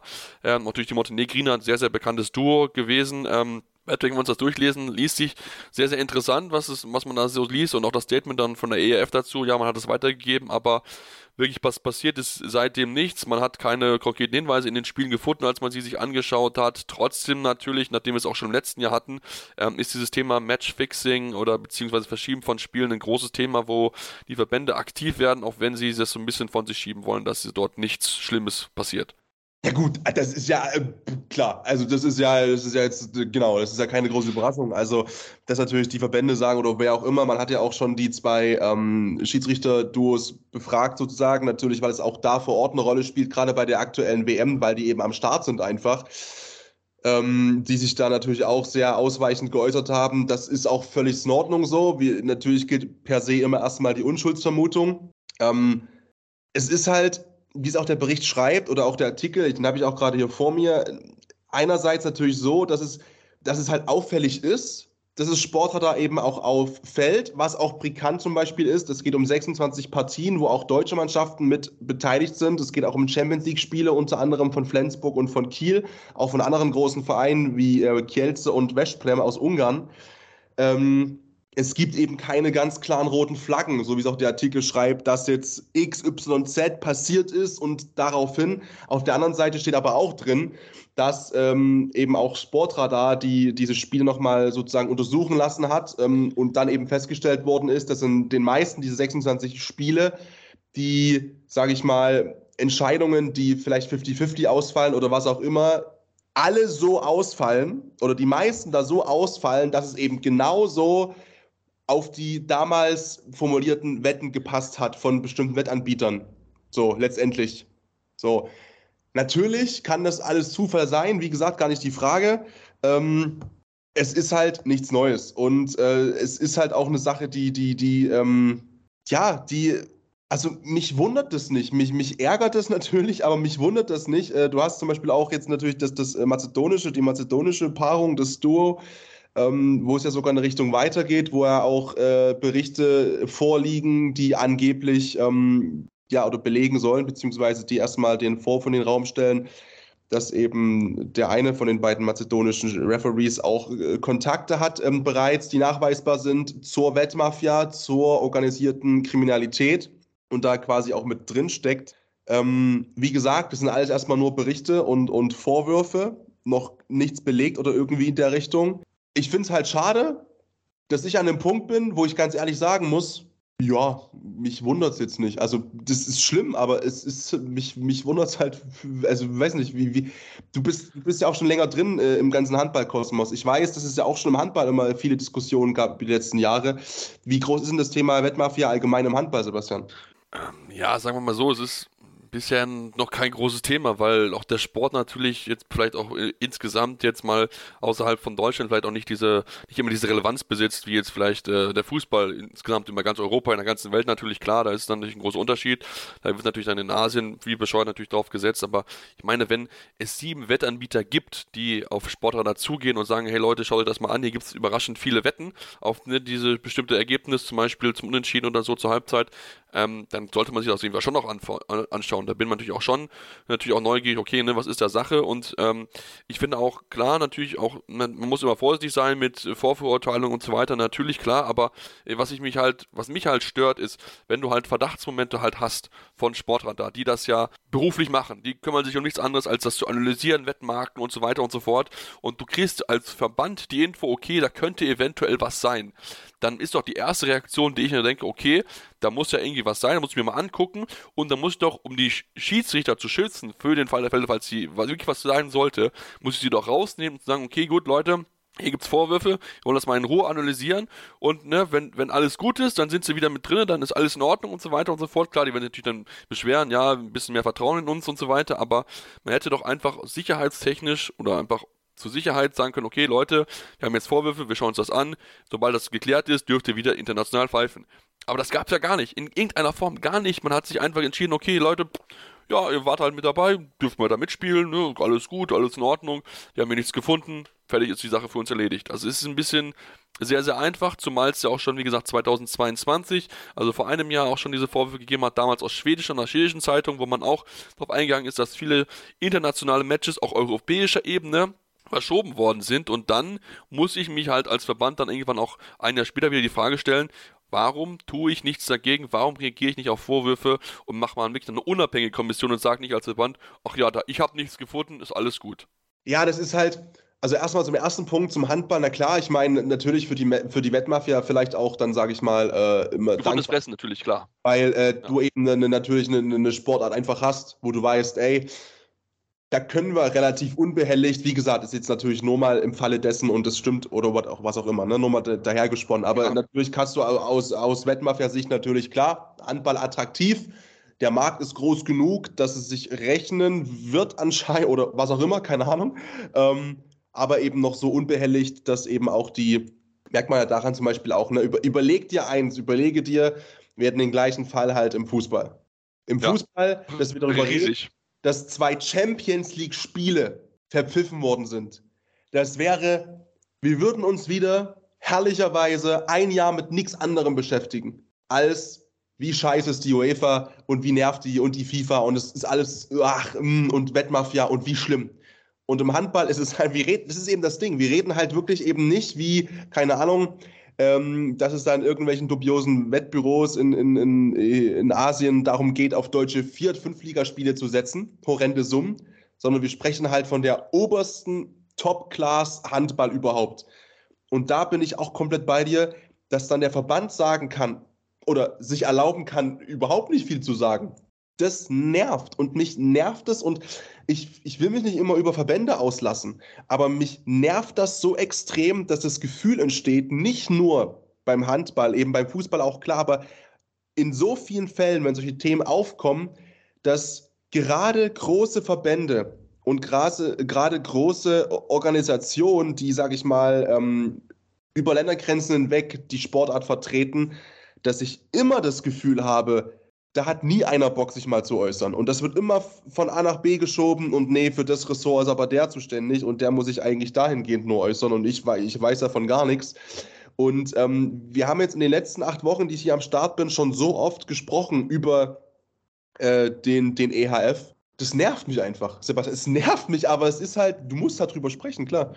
Natürlich, natürlich, du musst darüber sprechen und ähm, es ist wirklich so dieses Thema, du mich auch so dabei, dass die internationalen Sportverbände sich das immer so einfach machen. Ja, wir sitzen uns einfach mal aus, in drei Wochen redet sowieso keiner mehr drüber. So gefühlt. Ich meine, das ist ja auch, wir sehen es auch beim Frauenhandball mit dem Thema André Fuhr, ist ja genau dasselbe. Da hat man auch das Gefühl, okay, gut, redet keiner mehr drüber, sind England Reus. Und das ist halt, das ist einfach zu einfach gedacht, weil die Probleme des Sports schaffst du damit nicht weg. Und ich meine, klar, natürlich, damit verdienen Leute Geld und so weiter und so fort. Und der Sportmarkt und gerade Sportwettenmarkt in Deutschland ist ja auch ein schwieriger Markt, weil der natürlich schwer reguliert ist bisher. Aber ähm, du musst doch was tun. Du kannst es halt nicht immer aussetzen, weil das ist halt genau das, was mich halt auch bei der ERF so stört, jetzt auch mit dem Grenzfall und jetzt natürlich auch wieder hier. Also das ist alles, man malt sich das so, wie man es gerne hab, haben möchte und das ist mir dann einfach zu einfach und ähm, ich meine, da kann auch keine Karikative eingreifen. Ich meine, vielleicht muss es von der e vom, von, vom IOC kommen, wovon ich aber nichts erwarte, dass da von jemand was kommen wird, weil natürlich auch der IOC wir kennen es auch, ähm, ja, nicht sonderlich äh, bekannt dafür ist, Sachen schnell zu handeln, sondern auch eher auszusitzen. Also, ähm, ja, ich, ich reg mich drüber auf, aber es hilft wahrscheinlich einfach nichts, weil einfach nichts geändert wird. Ja, leider ist so. Gut, dann versuchen wir jetzt mal, Patrick, wenn du nichts mehr hast, den Dreh zu machen zum Frauenhandball und uns mit den sportlichen Verhältnissen wieder zu beschäftigen. Und zwar wollen wir den Blick werfen auf ja, die deutschen Mannschaften im europäischen Wettbewerb. Und was soll man sagen? Die SGB in Bietigheim, sie hat sich gefangen wieder international. Zwar hat es nicht ganz zum Sieg gereicht bei Vipers Christian Sand, aber 32 zu 34 nur knapp verloren, haben zur Halbzeit sogar geführt gehabt in einem tollen Spiel. Das macht doch wieder Hoffnung, Patrick, dass es vielleicht wirklich noch schaffen können, in die nächste Runde einzuziehen. Schon irgendwo. Also natürlich, du hast natürlich ähm, unterm Strich wieder ganz rational jetzt nichts auf der Habenseite. Äh, erstmal rein, wie gesagt, rational. Auf der anderen Seite, ich denke schon, dass es eine Partie war, die gezeigt hat, dass du eben mithalten kannst. Du darfst halt nicht vergessen, natürlich, ne, es war auch der Titelverteidiger, äh, die Titelverteidigerinnen. Ähm, klar sieht es erstmal ein bisschen blöd aus, so, dass du halt jetzt das sechste Spiel im Prinzip, äh, oder jetzt sechsmal schon keinen kein Sieg holen konntest äh, in der Champions League. Ähm, es war das Spiel der Woche, ganz klar. So, wo auch vielleicht die wenigsten überhaupt gedacht hätten, dass du da mit so einer Leistung, sage ich mal, ähm, mit auf der Platte stehst, gegen den eben angesprochenen schon Titelverteidiger. Das macht Hoffnung, sicherlich. Also ich, ich bin schon davon überzeugt, dass es noch in eine gute Richtung gehen kann, mm, weil eben auch die, die Bundesliga dahingehend wieder relativ gut läuft und, und relativ im, im normalen Modus läuft, wie man das eben auf Bietigheimer Seite auch gewohnt ist und sich auch vorstellt. Heißt, da bin ich mir sehr sicher, dass man das jetzt nicht natürlich so nebenbei mitlaufen lässt, das Ganze, aber ich glaube schon, dass man da auch vielleicht intern sagen kann, wir legen wieder ein bisschen mehr Fokus auch eben auf die Champions League, weil wir davon ausgehen, im Normalfall, wenn wir halt normale Leistung abrufen, dann reicht es in der Bundesliga. Das heißt, du musst da vielleicht nicht, und das ist gar nicht böse dem Rest der Liga gegenüber gemeint, aber du musst vielleicht eben nicht die letzten äh, Kraftprozente da rausprügeln, eben im normalen Ligabetrieb, sondern kannst dich vielleicht eben auf diese äh, Champions League konzentrieren und jetzt eben den Schwung auch mitnehmen aus dieser Partie mit minus zwei noch verloren. Ähm, wobei man ja sogar geführt hat zur Halbzeit, ne? Genau, also das war, wie gesagt, es war, es war Hoffnung, klar, natürlich ein bisschen bitter, dass du es dann am Ende keine Punkte sammelst, weil du wirklich gut gespielt hast, aber ich meine, zumindest ist es, ist es ein Hoffen, dass man es jetzt halt schaffen kann, weil wenn wir uns natürlich die anderen Ergebnisse angucken in ihrer Gruppe, ähm, müssen wir halt sehen, dass FTC gewonnen hat, schon mal gegen Krim Ljubljana, was sehr, sehr gut eigentlich ist, klar, natürlich ist dadurch äh, FTC ein bisschen an dir vorbeigezogen, aber zumindest bleibt Krim Ljubljana damit ein bisschen weiter unter dir, dann hast du zwei Punkte weiterhin Vorsprung auf diesen, diesen siebten Platz, ähm, Britannia hat zwar auch gewonnen gegen Banik Most, aber ähm, ja, man muss jetzt gucken, dass man jetzt, wie gesagt, in diesen letzten zwei, drei Spielen, die man jetzt noch hat, oder in den drei Spielen, die man jetzt noch hat, punkten zu punkten. Jetzt gegen Bukarest natürlich jetzt am Wochenende wird es nicht, nicht einfacher, natürlich gegen äh, den zweiten oder den Gruppenersten in der, in der, in ihrer Gruppe wird es ähm, ja, eine Herausforderung. Ähm, und auch die anderen Gegner, FTC gegen Brest, die werden sich ein bisschen vielleicht selbst die Punkte wegnehmen. Also da muss man jetzt auf jeden Fall aufpassen, aber natürlich kann Krim Jubilianer mit einem Sieg zumindest punktlich gleichziehen. Also das wird jetzt nochmal ein ganz, ganz heißer Tanz in der Champions League für die, äh, für die die Bietigheimerin werden. Das da zählt jetzt wirklich jedes Tor, jeder Sieg, jedes Pünktchen, den man sich mitnehmen kann. Und der wäre natürlich gerade jetzt daheim gegen Bukarest schon ein Punkt ganz, ganz wichtig, um ja dann mit, wirklich auch mit Selbstvertrauen in die letzten zwei Spiele dann reinzugehen. Denn das sind wirklich dann noch Mannschaften, die du, die du schlagen musst, wenn du drinnen bleiben willst, mit FCC auswärts und dann daheim nochmal gegen Banik Most. Also sind wir sehr, sehr gespannt, was sie dort leisten können. Machen jetzt kurze Pause, kommen gleich zurück, wollen noch ein bisschen weiter über den Frauenhandball reden. Deswegen bleibt dran hier bei Anruf, eurem Handball-Talk auf meinsportpodcast.de. Wieder live von Ihrem Toyota-Partner mit diesem Leasing-Auftakt. Der neue Toyota Jahreshybrid. Ab 179 Euro im Monat. Ohne Anzahlung. Seine Sicherheitsassistenten laufen mit. Und ja, ab ins Netz mit voller Konnektivität. Auch am Start die Toyota Team Deutschland Sondermodelle. Ohne Anzahlung geht's in die nächste Runde. Jetzt los sprinten zu Ihrem Toyota-Partner.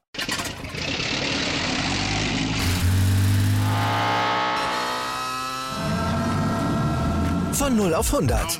Aral feiert 100 Jahre mit über 100.000 Gewinnen. Zum Beispiel ein Jahr frei tanken. Jetzt ein Dankeschön, rubbellos zu jedem Einkauf. Alle Infos auf aral.de. Aral, alles super. Ja, und jetzt sind wir zurück und wollen uns mit den restlichen Partien im Frauenhandball beschäftigen, European League und der Bundesliga und den Blick werfen auf die, ja, ungarischen Festtage in der European League, so kann man es ja fast bezeichnen, wobei ganz viele feiern konnte Dortmund nicht in Ungarn. Bei Seahawks haben sie verloren mit 24 zu 27 in einer Partie, wo ja nicht alles nach Plan gelaufen ist und man dann in so einem knappen Spiel dann am Ende dann noch dort knapp verliert. Ja, mit minus drei, sehr schade. Also ich muss gerade ein bisschen grinsen, als du gesagt hast, Partystimmung und Festtage. Ja, ich meine, würde sich ja eigentlich äh, Shio von anbieten. An ja, das ist natürlich, äh, wenn du mal da bist, noch auswärts äh, zwei Punkte mitnimmst, dann hättest du auch einen Grund zu feiern, selbst im Winter. Äh, nee, ist richtig. Äh, lief nicht so nach Plan. Ähm, war eng die ganze Zeit. Das war auch zur Halbzeit eng. Da lagst du mit minus zwei hinten mit 11 zu 13 aber du hast es nie wirklich geschafft, in diesem Spiel mal, sag ich mal, irgendwie das, das, das, also das Spiel zu kippen. So. Es war immer so ein, okay, es ist eng und du bleibst dran und du lässt dich nicht komplett, sag ich mal, auch leistungsmäßig vielleicht überfahren, dass du äh, in dem Sinne komplett abgeschlagen wirst. Aber ähm, unterm Strich hast du es auch nie geschafft, diese nötige Spannung aufzubauen und auch irgendwie dieses Momentum mal zu kippen. Ja, definitiv. Ich meine, auch die Wurf, du hast eine Attack, also Attack Efficiency von 48%, Wurfquote von 59. Das sind halt Werte, damit es natürlich auch nicht so ganz einfach wird. Wenn du nur 24 Tore wirfst auswärts, in, äh, egal in welcher Halle, wird es immer schwierig zu gewinnen. Und da brauchst du eine überragende Toteleistung, die natürlich nicht dann da gewesen ist. Ich meine, ja, Attenholte war schon besser als ihr gegenüber Marina Rajcic, aber es waren halt dann nicht genug, um halt dafür zu sorgen, dass halt ihr Team halt gewinnt. Und das ist auch gar kein Vorwurf, aber äh, ihre Vollleute hätten es aber besser machen müssen. Mit 24 Toren, dann ist es halt immer schwierig, überall zu gewinnen. Und ähm, ja, am Ende, wie gesagt, gibt es dann leider die Niederlage. Besser gemacht hat es da der Thüringer HC, auch in Ungarn, ähm, bisschen weiter weg in Watsch, ähm, haben sie gewonnen mit 31 zu 28, vierten zur Halbzeit bereit mit 21 zu 13. Also ein überragender Auftritt von Thüringen mit hier 34 Tore zu werfen in Ungarn. Das war souverän und die wären gerne in Skiervog gewesen danach, glaube ich. Ja, ja, wahrscheinlich. Aber ich meine wirklich, Mannschaft hat wirklich gut eingesetzt. Herbert Müller konnte wirklich fleißig durchwechseln. Jede Spielerin hat mindestens einen Wurf genommen, nicht alle getroffen, außer äh, Madeleine Helby hat ähm, von ihren zwei Würfen keiner das Tor getroffen. Ansonsten konnte sich jeder auch in die Torschützenliste eintragen. Die Tore drin haben alle drei gespielt. Bestleistung hat dort Laura Kuske gezeigt, mit zwei von fünf barrierten Bällen. Also das war eine gute Leistung von ihr. Ihr Marschött jetzt nicht so ganz überragend, aber dafür hat Nicole Rott mit 6 von 20, 30 Prozent Quote einen guten Tag erlebt. Also von daher, das war ein gelungenes das zweite Spiel auch für den Thüringer AC, während, wie gesagt, Dortmund dann leider nicht ganz so viel zu feiern hatte in Schiofok. Ja, dann wollen wir jetzt mal den Blick werfen in Richtung äh, Bundesliga und äh, ja, Patrick, wir müssen über, über die Situation in, in, in Neckarsulm sprechen. Ne? Wir hatten es ja gesagt, wichtiges Spiel jetzt gegen Sachsen-Zwickau. Aber was soll man sagen? Du verlierst mit sieben Buden in Zwickau. Zur Halbzeit stand es noch 14 zu 13. Am Ende heißt es 31 zu 24 für Sachsen-Zwickau, die damit natürlich sich ein bisschen absetzen können nach unten drei Punkte Vorsprung schon auf den 13. Platz, also auf den Relegationsplatz. Und äh, ja, damit dürfte eigentlich schon fast klar sein, dass Daniel Lockwin eigentlich nicht überleben kann, weil so ein Auftritt in der zweiten Halbzeit, das kannst du einfach nicht erlauben. Das ist einfach dann noch zu, zu schwierig. Das Problem ist, äh, also ja, ich bin komplett bei dir, natürlich. Das war. Nee, also die Gründe liegen halt so vielschichtig darum in Neckars-Ulm. Und das Ding ist halt, du bekommst diese Saison, also du, du ich glaube, du musst dich davon verabschieden, dass du die irgendwie mit einer weißen Weste beendet bekommst. Du kannst selbst die Klasse halten, sage ich mal, mit einer, mit einer, selbst wenn du die Klasse hältst, ähm, können das, können das immer noch Mannschaften mit, mit, trotzdem einer weißen Weste, wo ordentlich gearbeitet wird, wo der Klassenerhalt ein super Erfolg ist, wo vielleicht das ganze Umfeld auch trotzdem ruhig ist und ruhig bleibt und weiß, äh, sage ich mal, wie der Verein kämpft und arbeitet, das würde funktionieren. Aber dort, du kommst aus dieser Saison nicht mehr sauber raus. Das Problem ist ja schon einfach, dass du eine Trainerin hast, äh, die einen absoluten Freifahrtschein hat. So, die ja, die ja, äh, die ja machen durfte, was sie wollte, wo ja auch, sage ich mal, die, die Chefetage oben drüber ganz klar gesagt hat, ey, bevor ich hier meine zwei sportlichen Entscheider rausschmeiße, wechsle ich lieber das komplette Team aus. Rückblickend was für eine Besch Aussage, weil du natürlich diesen kompletten Freifahrtschein gibst in der Phase, ja, das war ja ungefähr vor, vor, das war ja schon, wo die Saison auch lief und dann nochmal im Dezember bekräftigt worden, wo du ganz klar dir auch selbst als Geschäftsleitung die Möglichkeit nimmst, überhaupt irgendwie handlungsfähig zu bleiben, weil du das komplette Gesicht verlierst, egal was jetzt passiert. Entweder du verlierst es, weil du absteigst oder weil du keine Ahnung, welche Antileistung du bringst. Und auf der anderen Seite verlierst du es auch, wenn du, äh, um diesen sportlichen Bock umzustoßen, Fünfer ins Phrasenschwein, doch personelle Konsequenzen ziehst, eben auf der Entscheiderebene, das heißt ähm, vor allem eben Coaching-Stuff. So oder so Ähm, die Stimme hat geschrieben, das gewagte Projekt der Sportunion Neckars-Ulm liegt in Trümmern und so sehe ich es halt auch. Du kommst aus der Nummer leider das ist ja auch keine Schadenfreude, ist einfach schade, aber du kommst aus der Nummer nicht mehr sauber raus. Gar nicht mehr. Egal was passiert. So, egal was du machst, ich bin aber auch bei dir. Theoretisch gibt es keine Möglichkeit, da irgendwie noch zu sagen, ja, äh, die sportliche äh, Entscheidungsebene bleibt halt gleich. Auf der anderen Seite wäre das ein Gesichtsverlust nochmal mehr obendrauf, als ohnehin schon wegen der sportlichen Leistung. Ja, definitiv. Und ähm, ich kann ja da, ich kann da noch in vielen, vielen Punkten einfach zustimmen. Man hat einfach, man hat einfach dieses volle Risiko gesagt, und das hat auch, muss ich dann noch Rolf Härtner ankreiden lassen, der eins Vorsitzende vom Verein. Man hat halt als Trainerin Tanja Lockwin und ihr Lebensgefährte, der äh, Gerhard Huser, ist sportlicher Leiter. Das heißt quasi, du hast ein ein Lebens, eine Lebenspartnerschaft auf den beiden wichtigsten sportlichen Positionen.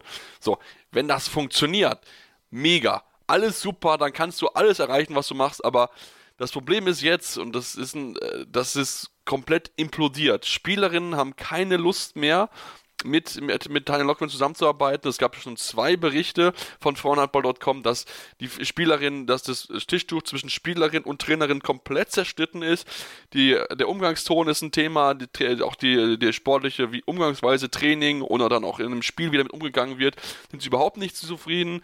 Und das Problem ist einfach, dass du einfach durch dieser Zeit, wo du ja, eigentlich hätte es vielleicht dann okay sein können, okay, was kann man als Interimstrainer machen, den Co-Trainer nehmen. Auch da ist man schon so weit zerworfen insgesamt und hat auch äh, verantwortlich von der Mannschaft weggenommen, dass du diesen Scherbenhaufen wirklich jetzt nicht von heute auf gleich ja, wieder irgendwie wegschaffen kannst, sondern dass du einfach sagst, okay, wir flicken das jetzt zusammen und dann läuft das auf hier oder so, aber du musst jetzt halt was machen, weil ich meine, drei Punkte Rückstand hast du schon auf das rettende Ufer.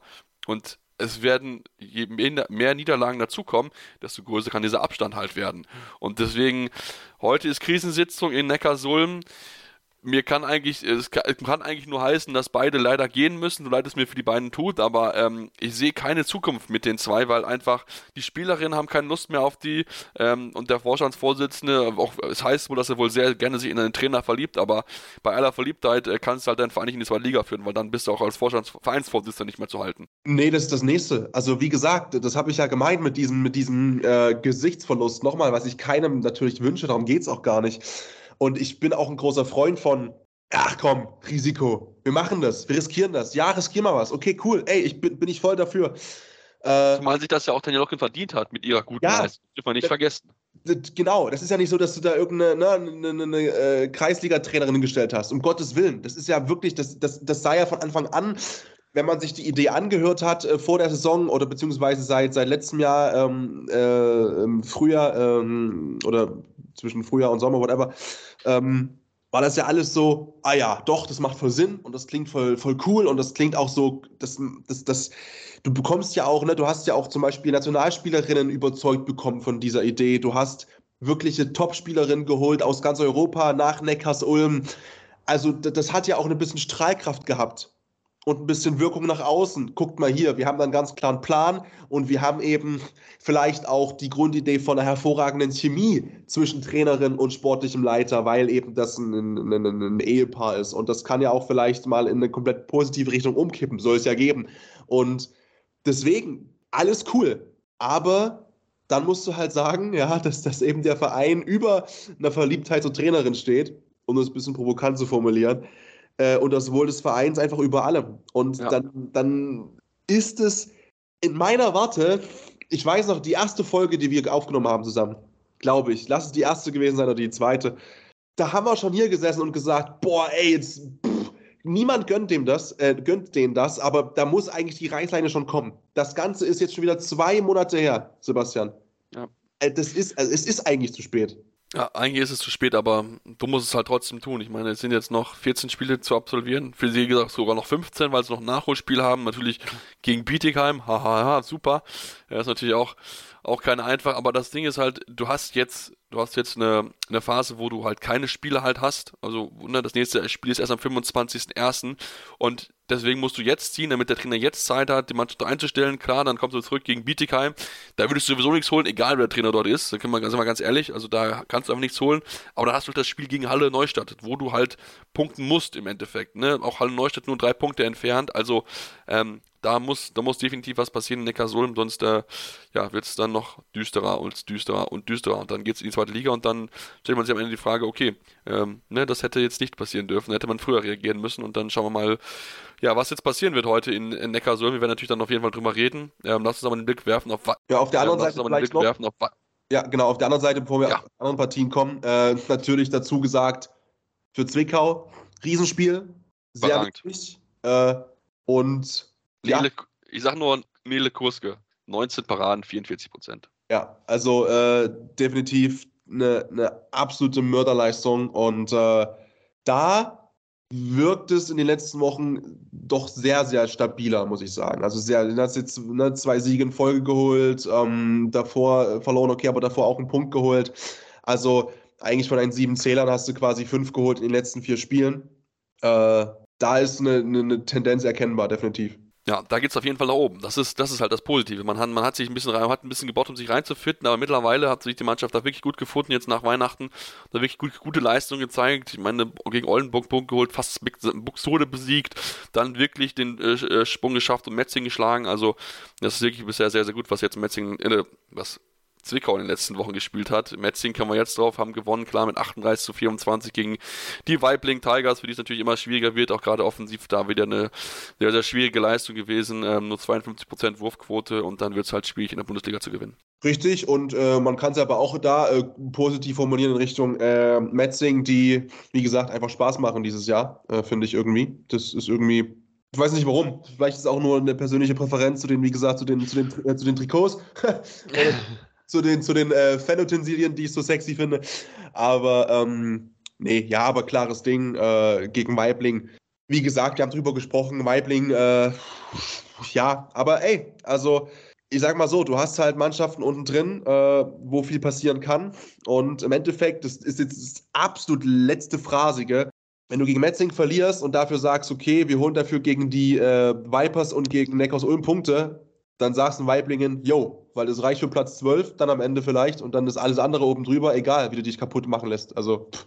Ja, klar. Also, das ist mit Sicherheit nicht das Spiel, was du gewinnen musst aus Weiblinger Sicht. Da hast du die Mannschaften, die unten drin, wo du dann eher erfolgreich sein musst. Lass uns auf weitere Spiele gucken, den Blick werfen auf das Spiel Le äh, Leverkusen gegen Halle Neustadt, eine Mannschaft oder beide, die ja ein bisschen unten mit drin steht und ja, mit dem Sieg hat sich Leverkusen wieder ein bisschen Luft verschafft und jetzt 28 zu 23 gewonnen in Halle Neustadt, die, ja, hab schon gesagt, nur drei Punkte Vorsprung haben, aktuell auf Platz 13, also da, äh, ja, geht es noch ein bisschen weiter ums, ums Kämpfen in äh, Halle.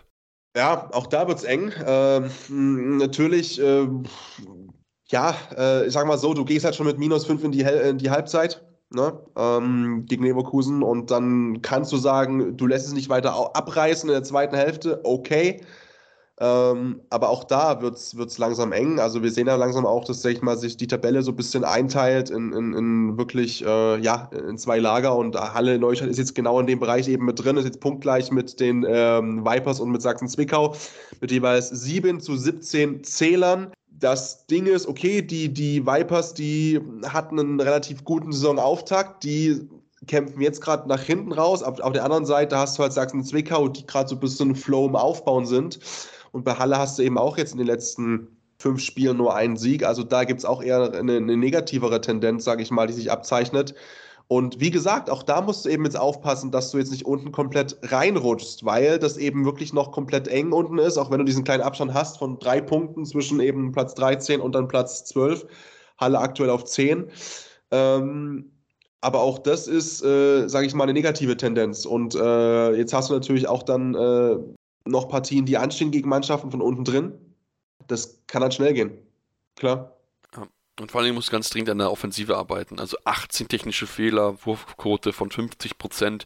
Damit wird es halt schwierig, halt in der Bundesliga zu gewinnen. Also da muss, muss man einfach, einfach besser sein, muss man klarer spielen, weniger dieses Tü-Tü drumherum machen, sondern wirklich klare Aktionen suchen, konzentriert agieren, ganz, ganz wichtig. Da muss, äh, ist, äh, sind alle dort gefragt, nicht nur natürlich die Trainer, die natürlich da für sorgen muss, dass da ein bisschen Ruhe ist mit Katrin Schneider, aber natürlich der gesamte Verein, die gesamte Mannschaft muss äh, ja einfach konzentrierter agieren, um natürlich auch so ein Spiel gegen Leverkusen, wo du noch ein bisschen auf Augenhöhe agieren kannst, dann auch einfach gewinnst und ähm, ja, so wird es halt schwierig, wenn du dann halt dagegen direkte Konkurrenten dann so viele Fehler dir erlaubst.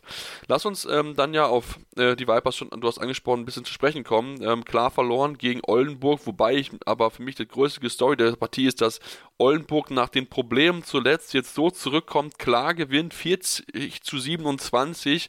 Also das ist doch das Oldenburg, was wir von Anfang der Saison wieder gekannt haben. Das war wirklich offensiv von vorne bis hinten überragend gespielt überragend gespielt und eben, äh, also vor allem, ich möchte zwei Namen herausstellen, äh, mit Merle Carstensen und mit äh, Toni Luisa Reinemann. Äh, bei Carstensen 13 von 14, das sind 93 Prozent. Äh, 13 von 14, das ist komplett Banane. Äh, klar, okay, äh, 6, 7 Meter. Das war auch die eine Parade tatsächlich. Äh, also ihre freien Würfe hat sie alle getroffen, 7 von 7. Äh, Toni Reinemann 11 von 13. Das war wirklich überragend gespielt, vor allem über die rechte Seite. Äh, und dann ist es vielleicht auch dankbar an so einem Moment, ne, dass du aus Oldenburger Sicht ähm, dich wieder fangen musst und das schaffst, in einem Spiel zu tun gegen einen Gegner, der angeschlagen ist, der eher eine ganz klare Abwärtstendenz hat. Und das, glaube ich, kann so ein Spiel sein mit 40 Toren, wo du dir sehr viel zurückholen kannst von dem, was dich eigentlich mal ausgezeichnet hat. Definitiv. Äh, du meinst natürlich die linke Seite, ne? rechter Daumen, linker Daumen und so weiter. Alles gut, aber ähm, überragendes Spiel von den zwei, du hast es angesagt. Und wie gesagt, auch die Wurfquote insgesamt 78 Prozent, überragende Anzahl. Und damit äh, ja, wirst du dann halt ganz schwierig, eine Mannschaft zu schlagen. Ähm, also von daher wirklich eine tolle Leistung von den Oldenburgerinnen, eine tolle Leistung haben auch die, die HSG Bensheim Auerbach gezeigt ähm, gegen die HSG Blomberg Lippe. War ein enges Spiel, 13 zu 13 zur Halbzeit. Am Ende gewinnt Blomberg knapp dann noch mit, 4, äh, mit 27 zu 24 in einem ganz, ganz wichtigen Spiel. Und ja, die Flames äh, sind natürlich also auch nicht so, äh, nicht unten, nicht viel weiter unten von weg mit neun Punkten ähm, und da auch offensiv 18 technische Fehler. Das ist dann einfach zu viel in so einem knappen Spiel. Da musst du auch einfach konzentrierter arbeiten und einfach auch ein bisschen besser Marina Michalczyk im Griff haben. 8 von 13. Wieder ein tolles Spiel von ihr. Ja, das ist so, ne? Und, du sagst es eben, die Möglichkeit wäre da gewesen, weil das Spiel an sich war komplett ausgeglichen. Du hattest halt äh, eine Wurfquote, lag bei beiden Mannschaften bei 58 Prozent. Ähm, und dann kommt es eben ein bisschen auf die Anzahl der Würfe an, auf die Offensivaktion, wie schnell du auch ein Spiel, äh, dann sage ich mal, Angriff zu Ende spielen kannst. Äh, die Keeperin, interessant äh, zusammengenommen, äh, waren eben bei Blomberg-Lippe ein Prozentpunkt besser. So zusammengenommen. Was nicht viel ist, aber was eben dann gemessen an den anderen Statistiken, die ich gerade besprochen habe, eben halt reicht. So, dass du halt dann wirklich, sage ich mal, diese Nuancen hast. Äh, Blomberg-Lippe, ungeachtet dessen, was da, sage ich mal, so ringsrum gerade los ist, ne? Ähm, sportlich tut es der Sache keinen Abriss, zumindest äh, augenscheinlich in der, also gemessen an den reinen Zahlen auf der Platte. Äh, holen das Ding dann im Endeffekt auch in einer sehr, sehr knappen Partie. Ähm, ja, wie gesagt, äh, Michalczyk hast du angesprochen, 8 von 13, äh, ist eben genau dann das, dass du halt vielleicht äh, die Quote an sich nicht überragend ist, aber wenn du eben die Möglichkeit hast, sie 13 Mal so ins Spiel zu bringen, beziehungsweise sie sich 13 Mal den Wurf auch nimmt und 8 klingeln davon, dann sind das eben genau dann äh, die entscheidenden Prozente. Ja, definitiv. Und ähm, wir wissen ja, wie gut sie einfach ist. Das hat sie ja nicht zuletzt in dieser Partie wieder dargestellt, dass sie einfach eine, eine ganz, ganz wichtige Rolle einnimmt in Blomberg und dann vielleicht auch zukünftig in der Nationalmannschaft wirklich eine, eine tolle Leistung dort gezeigt. Und äh, ja, wie gesagt, jetzt wird es erstmal ein bisschen äh, Lehrgang geben oder deutschen Frauennationalmannschaft, die ist dann, wie gesagt, am 25.01. dann dort weitergeht in der Bundes Bundesliga. Ähm, international haben wir ja noch ein paar Spiele, die jetzt diese Woche anstehen, aber zumindest international wird erstmal so ein bisschen, äh, ja, kleiner Kurzlehrgang eingelegt von der deutschen Nationalmannschaft und dann reden wir nächste Woche ein bisschen weiter. Schauen wir mal, was dann noch ein bisschen mehr passiert dort bei den deutschen Teams in der Bundesliga, was dann dort weitergehen wird. Deswegen bleibt uns weiterhin gewogen, folgt uns weiterhin für den Content eurer Wahl. Natürlich Handball sind wir sehr, sehr breit aufgestellt, wie ihr es mitbekommen habt. Heute haben wir über alle verschiedenen Themen gesprochen, deswegen uns unbedingt folgen auf den Social Media Kanälen eurer Wahl, Facebook, Twitter, Instagram mit dem Handel Anwurf findet ihr uns dort und dann natürlich gerne auf dem Podcatcher eurer Wahl abonnieren, Spotify, iTunes, wo auch immer. Dürft euch gerne uns auch weiterempfehlen an eure Freunde, Kollegen, Familienmitglieder. Wir sind da sehr, sehr glücklich über jeden einzelnen Hörer. Wir freuen uns sehr über auch euer Feedback. Dürft ihr uns gerne schreiben, gerne Rezensionen geben, gerne 5 Sterne, aber auch gerne konstruktive Kritik, was können wir besser machen, woran können wir arbeiten. Und dann gibt uns dann nach dem Hauptrunden oder nach dem letzten Vorrundenspieltag dann wieder hier mit den Ergebnissen und dann schauen wir mal, wie Deutschland sich geschlagen hat und schauen wir mal, was bis dahin noch so alles in der Handballwelt passiert. Wir werden auf jeden Fall euch auf dem Laufenden halten und dann bis dann hier bei Anwurf, eurem Handballtalk. Wieder live von Ihrem Toyota-Partner mit diesem Leasing-Auftakt. Der neue Toyota Jahreshybrid. Ab 179 Euro im Monat. Ohne Anzahlung. Seine Sicherheitsassistenten laufen mit. Und ja, ab ins Netz mit voller Konnektivität. Auch am Start die Toyota Team Deutschland Sondermodelle. Ohne Anzahlung geht's in die nächste Runde. Jetzt los zu Ihrem Toyota-Partner.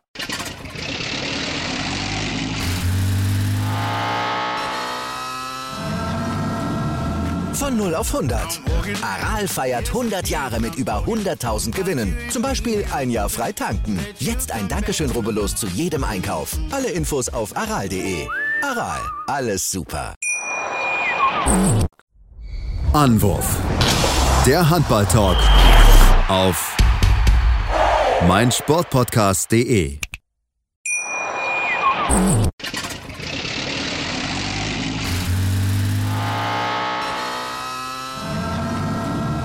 Von 0 auf 100. Aral feiert 100 Jahre mit über 100.000 Gewinnen. Zum Beispiel ein Jahr frei tanken. Jetzt ein Dankeschön, rubbellos zu jedem Einkauf. Alle Infos auf aral.de. Aral, alles super. Ich habe mich natürlich schockverliebt, weil die war wirklich ganz, ganz klein. So begann die Mensch-Hund-Beziehung zwischen Christina und Tierschutzhund Frieda. Und wie es danach, nach dem ersten Moment der Verliebtheit, so weiterging und welche Klippen es danach zu umschiffen galt, das hört ihr in der neuen Ausgabe von Iswas Dog, dem Podcast für harmonische Mensch-Hund-Beziehungen. Iswas Dog? Mit Malte Asmus. Überall, wo es Podcasts gibt.